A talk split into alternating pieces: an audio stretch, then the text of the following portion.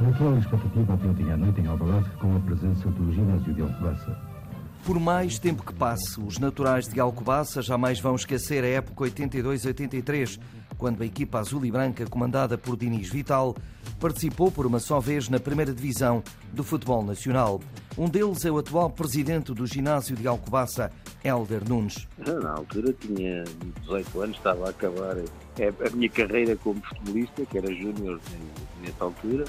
Vivi com muito agrado e, e, e gostei muito de ver o apoio das pessoas da cidade e, e das zonas envolventes, do Conselho, basicamente, no apoio ao clube. Agora, 39 anos depois, o ginásio anda pelo purgatório dos distritais, mas os que levaram o clube a tocar o céu ainda mantêm algum contacto. Há alguns jogadores que, de tempos a tempos, ainda vêm cá, ainda vêm cá visitar ver, ver jogos, visitar o clube, saber como é que estamos. Ainda há alguns que, que, que mantêm o contacto não connosco, porque na altura eu também era, era júnior, era o puto, vá lá, e eles já eram, já eram séniores.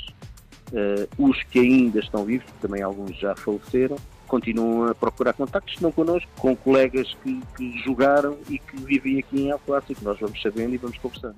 Os guarda-redes Jorge e Domingos, jogadores de campo João Cabral, Nelito, Cavundes Russo, Luís Cláudio, Américo, Corinto, Moda, Germano, Raul Neto, Alfredo, Lelo, Romão, Jorge Oliveira, José Rui, Teixeira, Boa Vida, Varela e Duarte faziam parte de um plantel presidido por Guerra Madaleno. Um dia, o ginásio sonha voltar ao principal patamar, mas até lá, lembra o atual líder Helder Nunes, é preciso fazer imenso. Estamos a tentar estabilizar o clube, conseguimos quatro estrelas de certificação, temos bandeira de ética, estamos virados mais uh, para a formação para conseguirmos de futuro construir uma equipa sénior com, sempre com, com, com base na, na, nos, nos jogadores formados no clube. Esta temporada, a subida de divisão não é palavra que ande pela língua do ginásio, mas a taça distrital, essa existe. Gostava de ganhar a taça distrital para poder ir à, à taça de Portugal para o ano, principalmente. Depois, se vier por acréscimo o, outro, outra situação qualquer, pá, e o ginásio cá estará para, para responder ao que for, ao que for possível.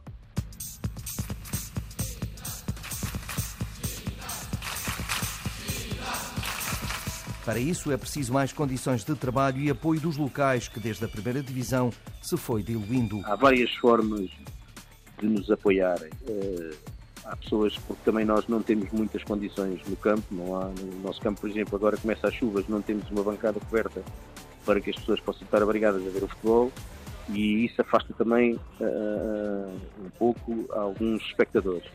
Mas epá, é como tudo? É? o, clube também tem que puxar pela, pela, pela, pelas pessoas e apesar de nós termos alguns apoios, gostávamos de ter muito mais, obviamente, Uh, mas também percebemos também temos que ser nós a ir à procura deles. Portanto, estamos numa fase de, de epá, vamos organizarmos isto, agora vamos passar o clube lá para fora para ver se vamos buscar mais pessoas para nos apoiar. A tarefa para esta direção é tudo menos fácil.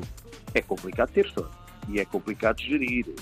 Gerimos muitos egos e, e eh, enquanto que, que, estando nos patamares mais altos gerimos mais uh, financeiramente do que os egos, não é?